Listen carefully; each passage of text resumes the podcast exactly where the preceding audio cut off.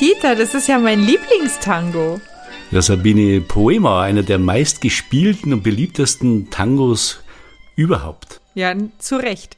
Aber kennst du die Hintergrundgeschichte? Und zwar, dass der Komponist, der Eduardo Bianco, den Liebhaber seiner Frau erschossen hat. Was? Nein, das ist ja echte Tango-Leidenschaft.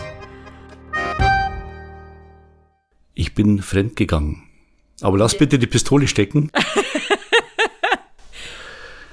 Und zwar, es gibt ja noch einen Podcast aus äh, Tango Talk, einen deutschsprachigen Podcast, der heißt in 80 Tangos um die Welt. Ah, okay. Und da hast du die Infos her? Da gibt es sehr viele Hintergrundinfos zu den äh, Komponisten, zu den Sängern, überhaupt über den Hintergrund der einzelnen Tangos. Ja, ich kenne den auch. Das machen die Daniela und der Raimund aus Berlin. Richtig. okay, ja, auf die Folge über Poema bin ich schon gespannt. Die muss ich mir dann jetzt demnächst auch das mal Das ist die. Folge 62 Okay. von eben 80 Wow. Folgen. Wow, muss ich sagen. Ja. Und die sind heute Gast in unserem Tango Talk Podcast. Super, das wird sehr spannend. Ich muss ja sagen, größten Respekt, 80 Podcasts, da haben wir noch weit hin. Wir starten jetzt in die zweite Staffel mit Folge 14 und dann können wir uns bei den beiden Tipps holen, wie man es auf Folge 80 schafft. Let's talk, Sabine. Let's talk. Tango Talk. Der Podcast der Tango-Geschichten. Wir stellen euch Menschen vor, die den Tango auf ganz unterschiedliche Weise lieben. Und lieben. Tango Talk Das sind Sabine Holl, und Dieter Ringelstetter. zwei Suchende in Sachen Tango.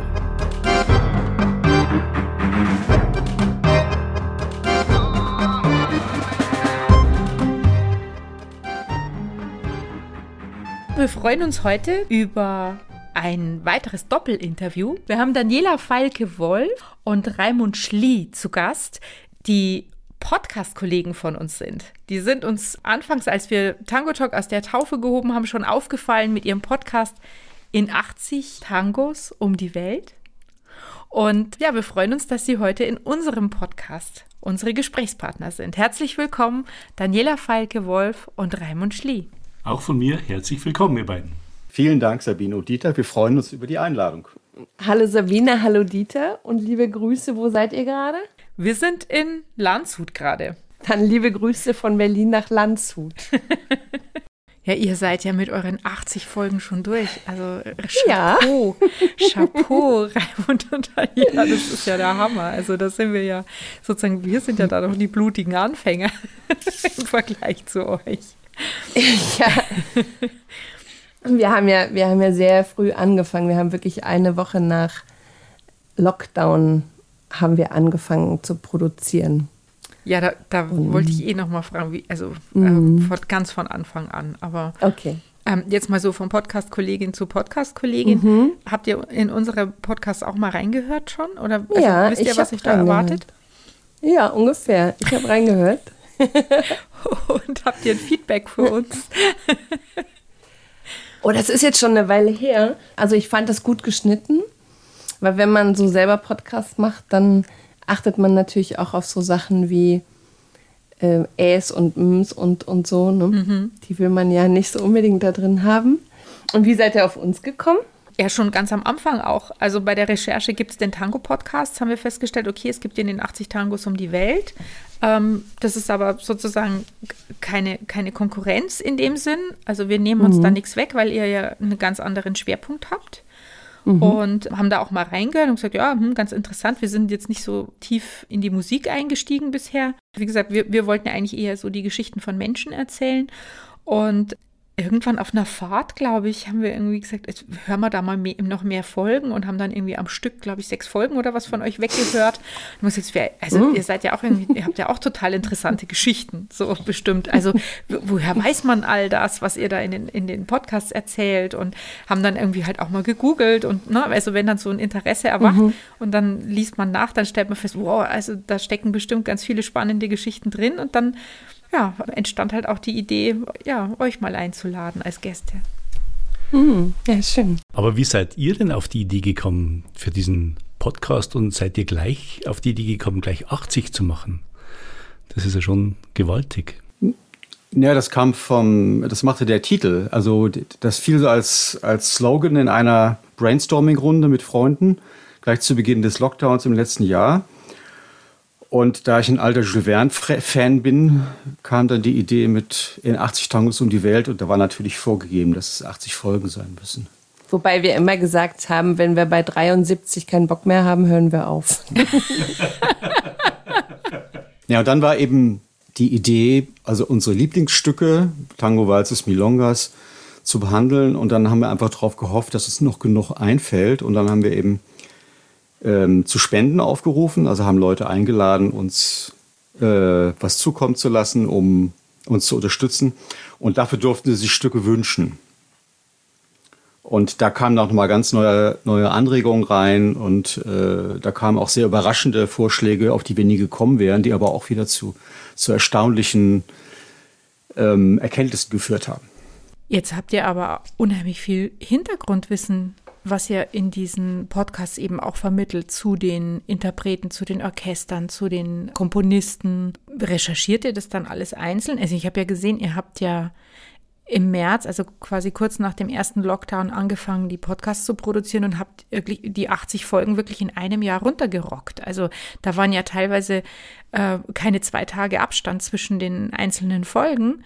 Und für mich hört sich das so an, als würde da unheimlich Arbeit drin stecken. Hast du mal Musik studiert, Raimund? Also äh, woher habt ihr all dieses Hintergrundwissen?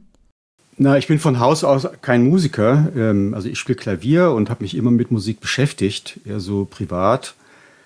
Und äh, beim Tango kam das irgendwann, als ich gemerkt habe, es geht nicht nur um Tanz, es geht nicht nur um Klamotten, sondern es gibt noch eine Ebene darüber oder mehrere Ebenen darüber. In Argentinien ist ja Tango eine ganze Lebensform. Die behandelt Musik, da geht es auch sehr um die Texte, um das Nachtleben, um die Freunde und so weiter. Aber das Tanzen ist nur ein ganz kleiner Ausschnitt im Unterschied zu Deutschland oder zu, zur außerargentinischen Tango-Welt, wo das sehr im Vordergrund steht. Mhm. Und, und das hat einfach mein Interesse geweckt, auch an der Zeit. Es geht so ein bisschen auch um die Geschichte Argentiniens.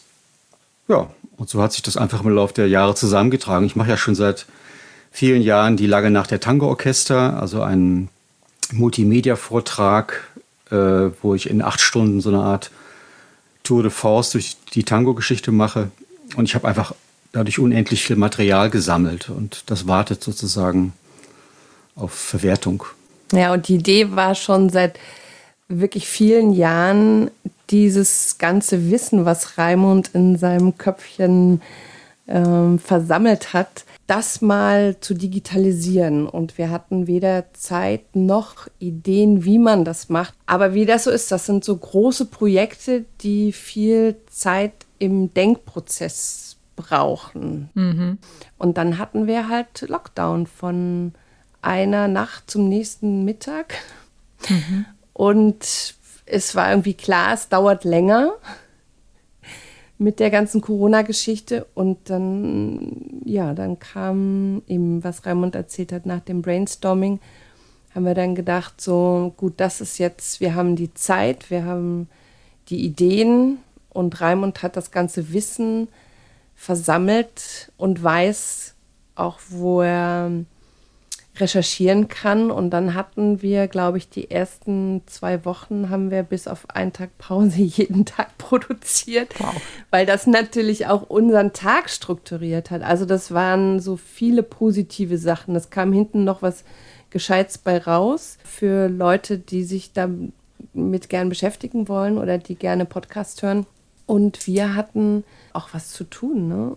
Und natürlich wurde dann der Takt der Produktion hat sich so ein bisschen gestreckt, weil wir wurden auch anspruchsvoller. Also wenn ich mir jetzt die ersten Folgen anhöre, ich weiß nicht, ob ihr das auch gemerkt habt, mhm. zum Ende hin werden die dann schon aufwendiger. Zum Beispiel habe ich irgendwann gemerkt, äh, dass die Texte sehr wichtig sind und dass die Übersetzungen, die man im Internet so findet, äh, nicht sehr befriedigend sind. Dann habe ich also angefangen, auch erstmal immer die Texte der Stücke zu übersetzen, äh, um natürlich Deutsch und Englisch und das hat dann je nach Textqualität auch äh, mehr oder weniger lange gedauert. Also es gibt zum Beispiel Texte, die enthalten viel Slang, viel Lunfardo.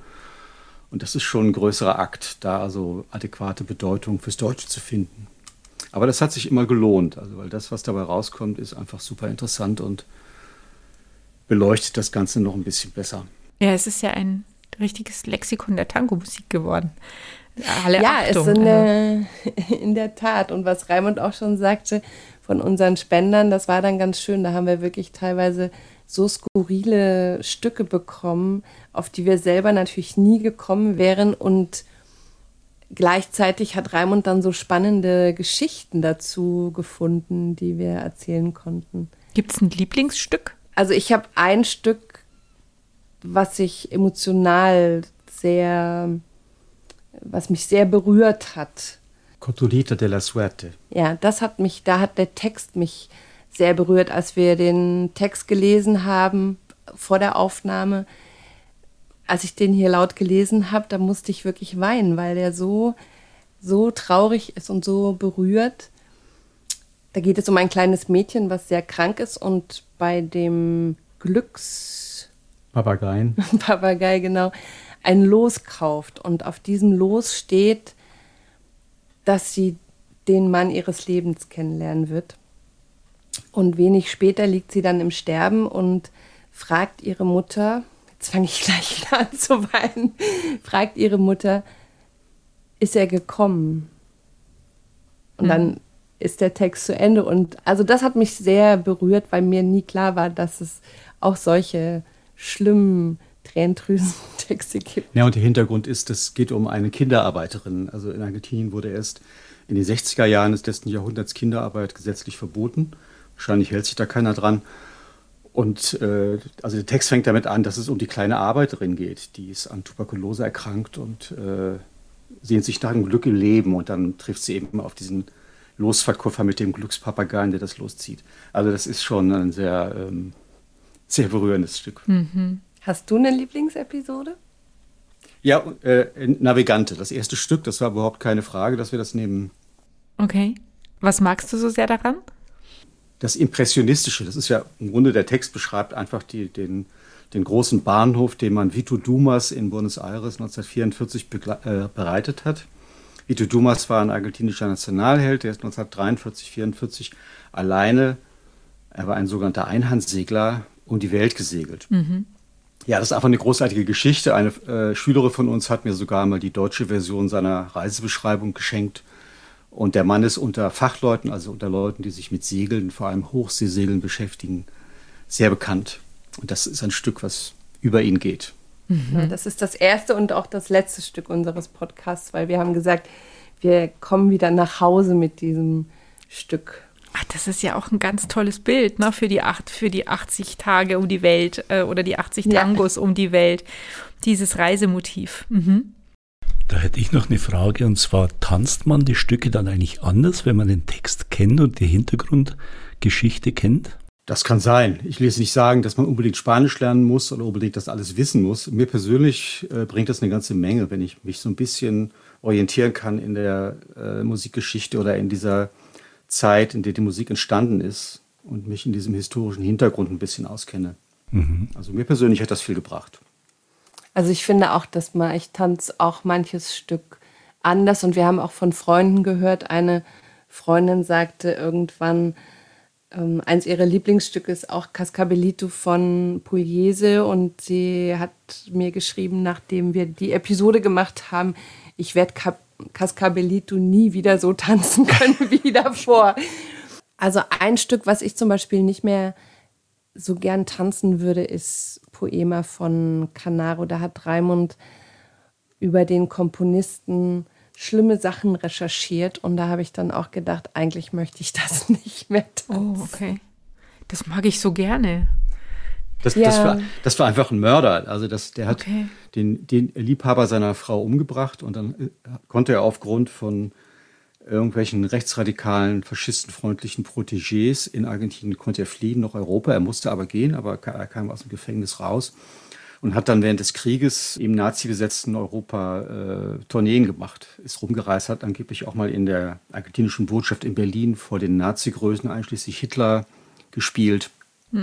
Also das ist alles etwas unappetitlich. Und wenn man dann so Geschichten liest über einen Komponisten oder über einen Musiker oder über ein Stück, dann hat das schon Einfluss auf die, den weiteren Geschmack. Ja, schade eigentlich. Ja, aber ich finde es Ja, auch, auch auch gut. gut. Ja.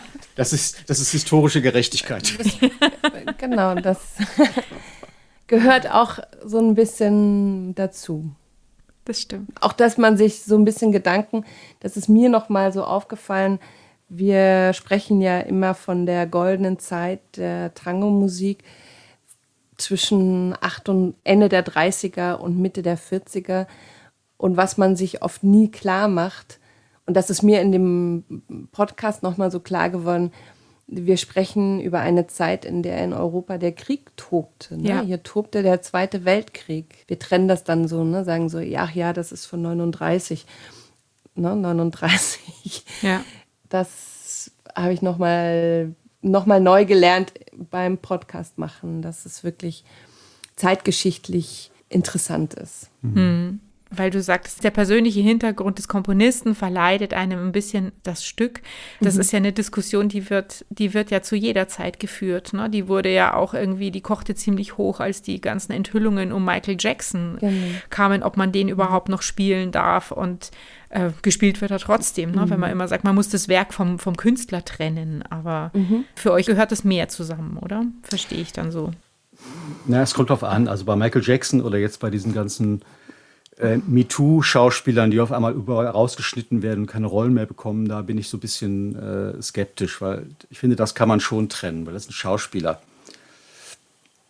Ähm, und es gibt einfach so exponierte Stücke, die, die so, äh, so in dieser Ecke drin sind, dass es mir schwerfällt, das zu trennen. Aber ansonsten bin ich da auch nicht so päpstlich.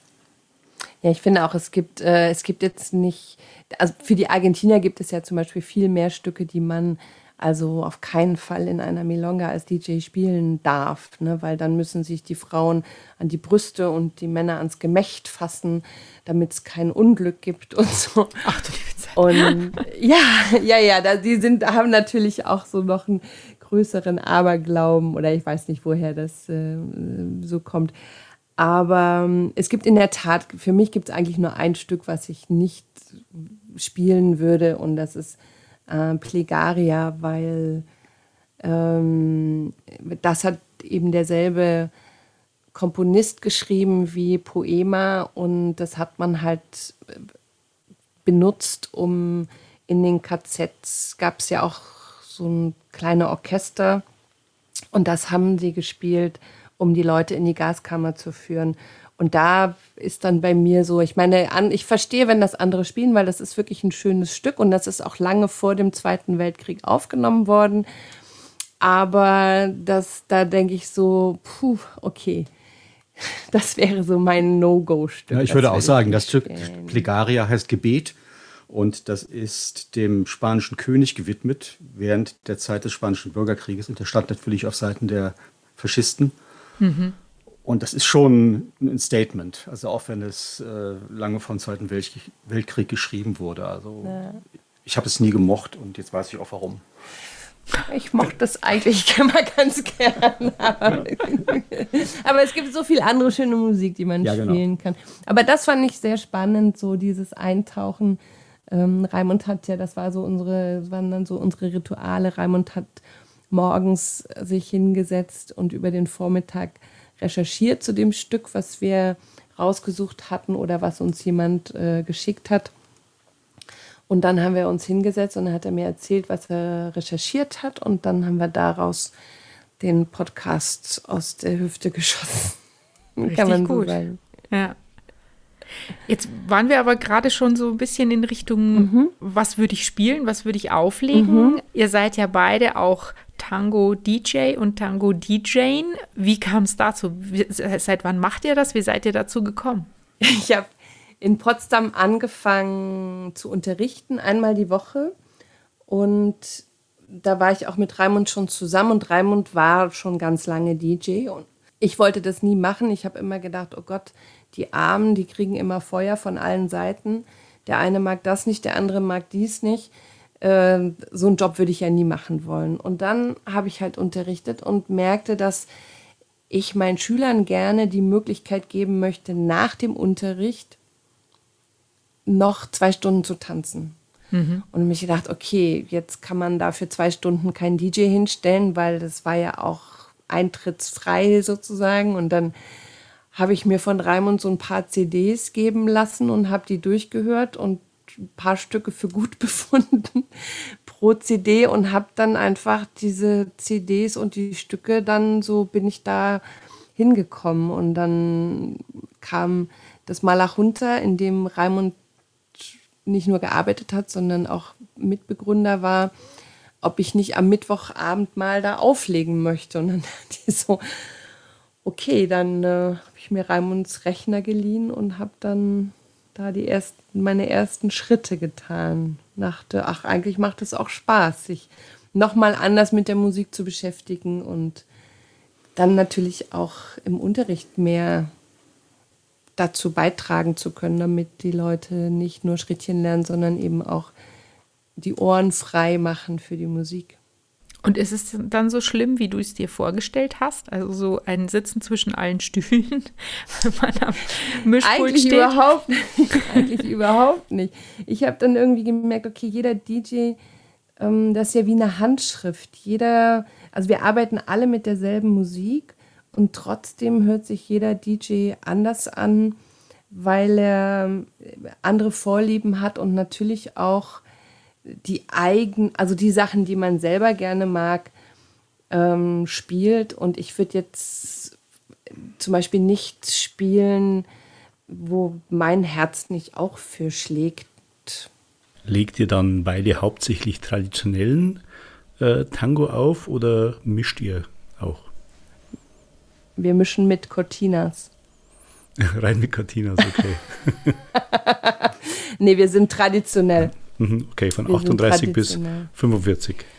Ja, mit, mit, mit, mit kleinen Aus, also in alle Richtungen eigentlich. Aber ich würde sagen, so mein Main-Repertoire ist Ende 30, Mitte 40. Was nicht heißt, dass ich auch mal eine Tanner, eine frühere spiele oder auch mal später. Ja, so ungefähr ist es bei mir auch. Also das ist so der, die Zeit, die sich für mich vor allem als, als Tänzer, als die ähm, äh, inspirierendste herausgestellt hat. Das kann sich am liebsten, wobei ich finde nichts schöner, als wenn ein DJ nach so einer äh, knalligen Poliese Troilo Periode mal irgendwie so eine schöne 20er Jahre antike Tanda auflegt, das kann auch super wirken. Das finde ich sehr schwierig. Das fällt mir als DJ schwer, so, eine, so einen Moment zu finden. Aber das finde ich auch großartig. Aber im Prinzip äh, bin ich auch eher so Anhänger dieser 40er. Plus, minus. Wie geht es euch dann, wenn ihr auf eine Melonga geht, wo auch äh, Neo- oder Non-Tangos gespielt werden? Tanzt ihr dann da gar nicht oder nur die Tradis? Das ist mir offen gestanden lange nicht mehr passiert auf so einer Melonga. Es gibt inzwischen so eine Auswahl und ich achte schon darauf, wo ich hingehe. Ich gucke mir an, wer auflegt und was das für ein für eine Veranstaltung ist. Und ich weiß noch, vor einigen Jahren haben wir mal im Tango Tanzen macht schön unterrichtet. Da hatten wir so einen kleinen Gastauftritt. Und danach war dann äh, so eine Art Publikumswunsch. Äh, die haben sich wünschen können, wozu wir tanzen sollen. Da gab es irgendwelche Applausometer-Abstimmungen und da waren viele unserer Schüler da und die haben uns dann voller Freude zu einem Neotango verurteilt und haben uns da tanzen lassen. Hingeklatscht. Das kann man mal machen, aber das ist, äh, für mich ist das nicht die Inspiration. Also das ist einfach eine äh, Verbindung zwischen Bewegung und Musik, Bewegung, Bewegungsqualität und Musik, die bei dem argentinischen Tango ganz besonders ist und die finde ich persönlich bei Neotango oder Non-Tango nicht. Und jetzt sind wir natürlich in Berlin in der glücklichen Lage, also wir sprechen jetzt mal außerhalb der Pandemie, dass wir so viel Auswahl haben, dass man wirklich sagen kann, okay, ich gehe dahin, wo die Musik läuft, die ich mag. Jetzt sind wir so schnell in Medias Res gekommen mit euch beiden. Ähm, ich wollte euch eigentlich noch ein bisschen was zu euch fragen. Ähm, mhm. Du, also von dir, Daniela, weiß ich, dass du seit Ende der 90er Jahre ähm, Tango tanzt und mit der führenden Rolle begonnen hast, Tango zu lernen. Habe ich das so richtig verstanden? Ja, wie kommt man auf Männer. die Idee? Es war äh, Männermangel. Also es war relativ. Wir sind selten. es war relativ äh, einfach. Also ich hatte damals bei Walzer Links gestrickt, Standard Latein getanzt und mein Partner wollte kein Tango. Also wir hatten dann im Rahmen dieses Kurses eine Stunde Tango Argentino mit den Standardlehrern, aber es kristallisierte sich schon raus, aha, da geht es jetzt hier nicht um, jeder macht das, was er machen soll, sondern es kam noch eine andere Ebene mit rein. Und dann habe ich mich mit einem anderen Tänzer aus dem Kurs an der Bar haben wir uns gegenseitig unser Leid geklagt, dass unsere jeweiligen Partner äh, keine Lust haben auf einen Tango-Kurs. Wir hatten aber Lust drauf. Und dann haben wir gesagt, komm, dann machen wir den. Und sein Freund hatte eben auch keinen Bock drauf. Und er hat dann zu mir gesagt, also, aber ich möchte auf keinen Fall führen. Und dann habe ich gesagt, ist mir vollkommen wurscht, ich will das jetzt machen. Und dann haben wir angefangen. Und dann waren wir natürlich sehr arrogant und haben uns sofort für den Mittelstufenkurs angemeldet, weil tanzen konnten wir ja schon, haha. und haben dann da festgestellt, ach, vielleicht wäre doch gut gewesen, nochmal in den Einsteiger zu gehen, aber dann waren wir schon im Mittelstufenkurs. Ja, so habe ich angefangen und dann habe ich nach, nach einer Zeit Raimund kennengelernt und habe dann gedacht, na gut, mich hat ja auch kein Mann jemals gefragt, ob ich tanzen will, also oder mich aufgefordert, weil die alle wussten, dass ich nur führe. Ich konnte ja auch gar nicht folgen. Und als ich Raimund dann kennengelernt habe, der dann der Erste war, der mich aufgefordert hat und ich hing da wie so ein nasser Sack an dem dran, weil er natürlich sofort eng tanzen und ich, ich hatte keine Ahnung, wie man vernünftig rückwärts geht. Und da habe ich gedacht, okay, jetzt muss ich das mit dem Folgen auch noch lernen. Und welche Rolle ist heute deine Lieblingsrolle? Also es kommt wirklich, es kommt auf die Musik an, es kommt darauf an, welche Frauen da sind, welche Männer da sind. Mit, und es ist eher so, dass ich nicht entscheide, möchte ich führen oder folgen, sondern ich möchte mit diesem Menschen tanzen. Okay. Das ist eher die Entscheidung. Und wenn ich, ich führe ja vier Jahre länger, als ich folge und ich merke, wenn ich, ähm, wenn ich sehr müde bin, dann ist, fällt mir das Führen einfach viel leichter, weil ich auch finde, dass Führen leichter ist als Folgen, aber das ist vielleicht mal ein anderes Thema für einen anderen Podcast. oh ja, darüber sollten wir mal ausführlicher diskutieren. Das, da, da würde ich ganz gerne mal mich mit auf ein Sp Streitgespräch treffen. Das können wir gern, gern tun. Bin zu allen Schandtaten bereit.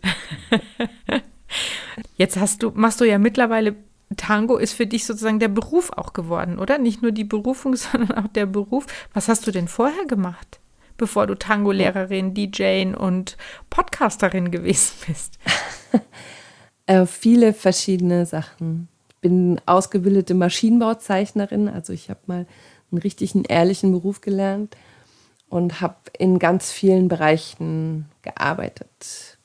Von Restaurant mit ein paar Leuten zusammen über Digitaldruck, Druckvorstufe.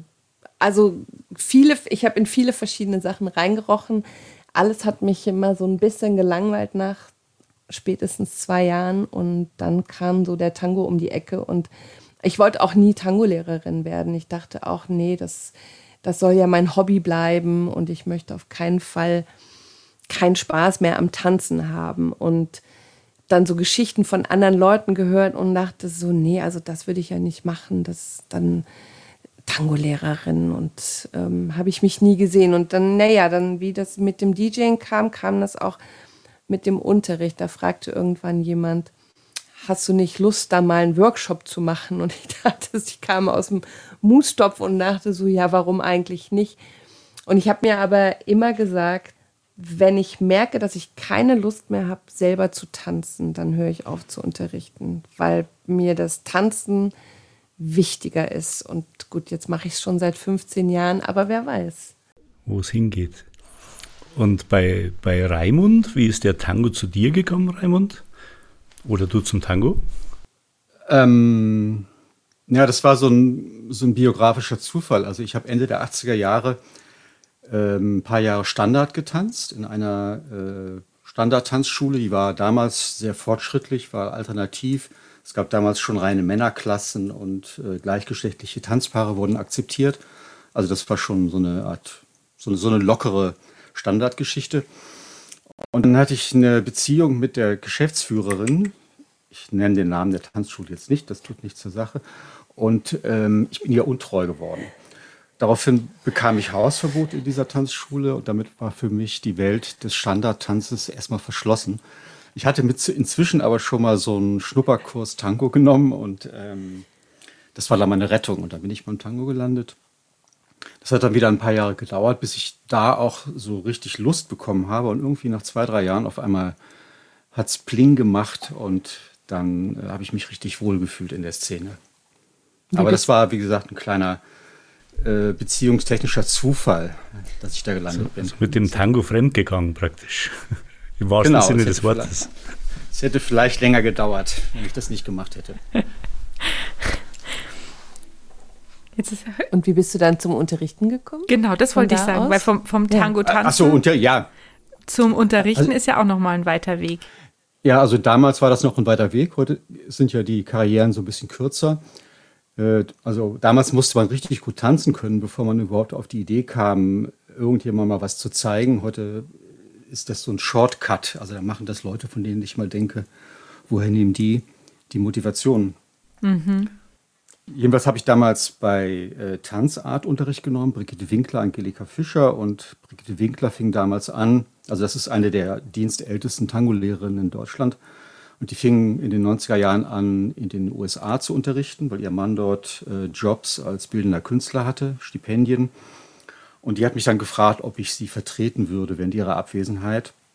Und das war sozusagen der, äh, die erste Anregung oder die Idee, ähm, ich könnte unterrichten.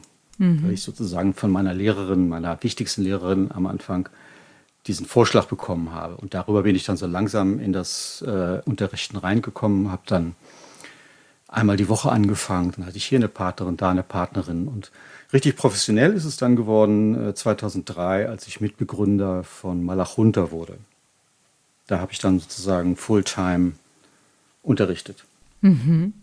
Ich hätte noch eine Frage an Daniela und zwar dadurch, dass du ja angefangen hast mit der führenden Rolle, es ist ja eigentlich unbestritten oder ich nehme an, ziemlich sinnvoll zumindest, dass Männer auch mal die folgende Rolle, zumindest mal einen Kurs machen sollten, um zu spüren, wie die andere Seite da ticken muss. Wäre es denn grundsätzlich auch sinnvoll, dass die Frauen einfach mal einen Kurs machen, ohne das ja dauerhaft machen zu müssen, aber auch um die, die führende Rolle mal zu spüren? Ja, unbedingt. Unbedingt beides. Also ich habe ja vor vielen Jahren angefangen, äh, Frauen führen Frauen Workshops zu geben, weil ich auch finde, dass in dem Moment, in dem Frauen anfangen zu führen, die haben ja alles schon im Körper, ne? Die haben schon Musikalität im Körper, also sie kennen die Musik, die haben hoffentlich auch schon Bewegungsqualität im Körper und dann gehen sie auf die andere Seite, also nehmen die andere Rolle und das Einzige, was sie dann eigentlich noch brauchen, ist äh, Mut, Tapferkeit, Courage in das eigene Können. Und ich habe irgendwann habe ich gedacht, ich bin da gar keine Tango-Lehrerin mehr, sondern ich bin eigentlich eher so ein Coach, das, damit die Frauen da äh, Mut bekommen, weil technisch müssen sie gar nicht so viel lernen. Und auch Männer haben wir auch oft erlebt, sobald die Männer folgen, lernen, also in diese andere Rolle schlüpfen, werden sie auch schönere, weichere, ähm, wie soll man sagen, führende Menschen. Also, weil der Körper ja lernt. Ne? Also nicht nur der Kopf, sondern auch der Körper. Und wir haben eine Kollegin in Essen, die macht das von Anfang an. Da gibt es gar keinen, gar nicht. Also es gibt natürlich Führende und Folgende, aber die wechselt halt permanent im Unterricht die Rollen, so dass beide Geschlechter oder alle Geschlechter beide Rollen von Anfang an mitbekommen. Und dann kann man sich entscheiden, was man machen will oder mal so, mal so. Und das machen wir eigentlich auch im Unterricht, dass wir zwar nicht systematisch, aber doch hin und wieder auch die Rollen wechseln. Wir lassen dann mal die folgenden zwei, drei Tangos äh, führen. Und dazu muss man die Leute nicht äh, überreden, in einen Kurs extra zu gehen, sondern man kann das im Grunde im normalen Unterricht schon ganz locker einbringen. Und dann kriegen die schon genüg, genügend Ideen, wie sich das in der anderen Rolle anfühlt. Ja, was ich dann wirklich noch wichtig finde, dass es dann, also so mach, machen wir es ja dann auch Frauen mit Frauen, Männern mit Männern, weil ja. da geht es natürlich auch um physische Augenhöhe. Ne? Also mhm. wenn ich dann die kleinen Frauen sehe, wie sie große Männer durch die Gegend schieben müssen, das tut mir schon irgendwie leid. Also da bin ich, finde ich das besser. Und das ist aber ganz oft, und das sage ich den Frauen, die zu mir in die Kurse kommen, auch immer Mädels. Und es wird euch passieren, wenn ihr in der, im Salon führt, und das sollen sie ja auch, deshalb mache ich auch mit mit einer Freundin, mit Debbie Maus, eine Weibermilonga seit fünf Jahren, damit die Frauen auch im Salon führen. Und wenn dann die Männer zu euch kommen ähm, und fragen, oh, kannst du mich auch mal führen, dann sagt nein. Weil es körperlich wirklich eine Über, also ich finde es eine Überforderung und auch eine Zumutung. Und dann denke ich so, die Jungs können doch miteinander tanzen. Machen die Frauen noch auch. So siehst du das. So sehe ich das. können, können sich die Männer auch mal mit einem Cavasseo und ich glaube, ähm, ich werfe den Männern dann ja immer vor, ähm, dass sie homophob sind. Das ist natürlich ein bisschen spaßig gemeint, aber da ist natürlich auch ein Funken Ernst dabei, weil ich denke, wenn wir das alle mehr machen würden, also wenn mehr Männer mit Männern und Frauen mit Frauen in Milongas tanzen würden, das würde die Milongas so viel bunter und ähm, vielfältiger machen. Das, und dann glaube ich auch, dass, dass das abbauen würde, dass Männer denken, oh, wenn ich jetzt einen Mann frage, also wir kennen äh, schwule Tänzer, also schwule Männer, die trauen sich nicht, einen, Heteroman, einen heterosexuellen Mann zu fragen, den sie nicht kennen, weil sie Angst haben, dass die dann wieder denken, der will was von mir. Aber ich glaube, das kann, könnte man abbauen, wenn alle ein bisschen offener damit umgehen. Und wer weiß, vielleicht gibt es nach Corona mehr Offenheit. Werdet ihr beiden Männer denn offen dafür? Würde mich jetzt interessieren, wie würde es euch damit gehen von einem, also wenn ein schwuler Mann euch zu erkennen geben würde, er würde gerne von euch geführt werden? Dieter und Raimund. Mach du, Dieter, fang mal an. Ja, ich fange mal an. Ich war ja, nachdem ich begonnen habe mit Tango, ziemlich schnell in Argentinien.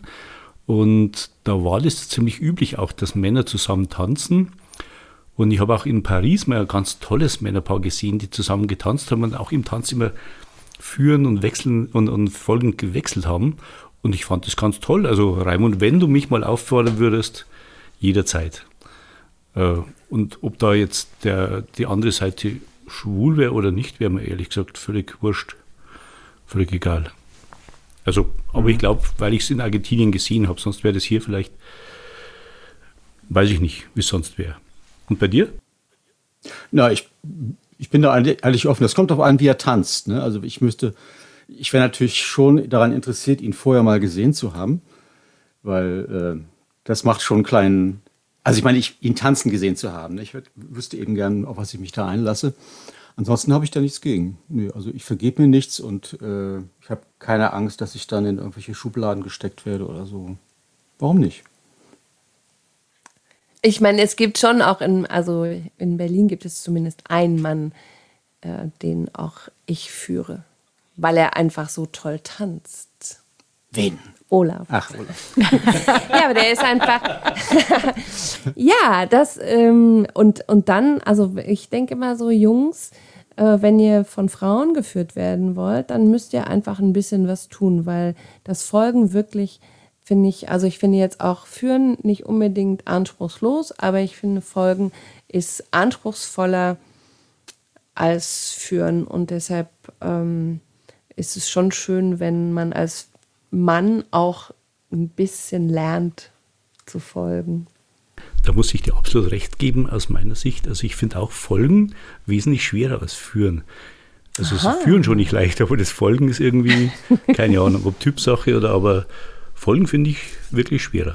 Wisst du? Also, du bist übrigens der erste Mann, der mir da recht gibt. Dieter ist ein Frauenversteher. Ah ja, das ist Vielen Dank, Dieter. Gerne. Bei so viel Harmonie und Freude und gegenseitiger Bereitschaft miteinander querfeldein zu tanzen. Vielen Dank für das sehr interessante und vor allen Dingen super vielseitige Gespräch. Es hat total Spaß gemacht, äh, uns mit euch zu unterhalten. Ich fand es total interessant. Vielen Dank dafür, für die Hintergrundinformationen. Und ich hoffe, wir sehen uns vielleicht mal, wenn ja, die Beschränkungen wieder gelockert werden und wir in Berlin sind. Vielleicht können wir uns mal zu einer gemeinsamen Milonga verabreden. Und dann möchte ich unbedingt euch Männer tanzen sehen. Falls ihr mich auffordert. Du kannst dir auch ein Herz fassen. Vielen Dank auch von uns für das nette Gespräch, Sabine und Dieter, und dass ihr uns äh, eingeladen habt, mit euch über unsere Sachen zu plaudern. Sehr gerne, es war uns ein Bedürfnis. Hat großen Spaß gemacht. Ja, uns auch. Das war Tango Talk, der Podcast der Tango-Geschichten von Sabine Holl und Dieter Ringelstetter. Wenn ihr mehr von uns hören wollt, abonniert uns. Und besucht uns auf Facebook oder unter www.tango-talk.de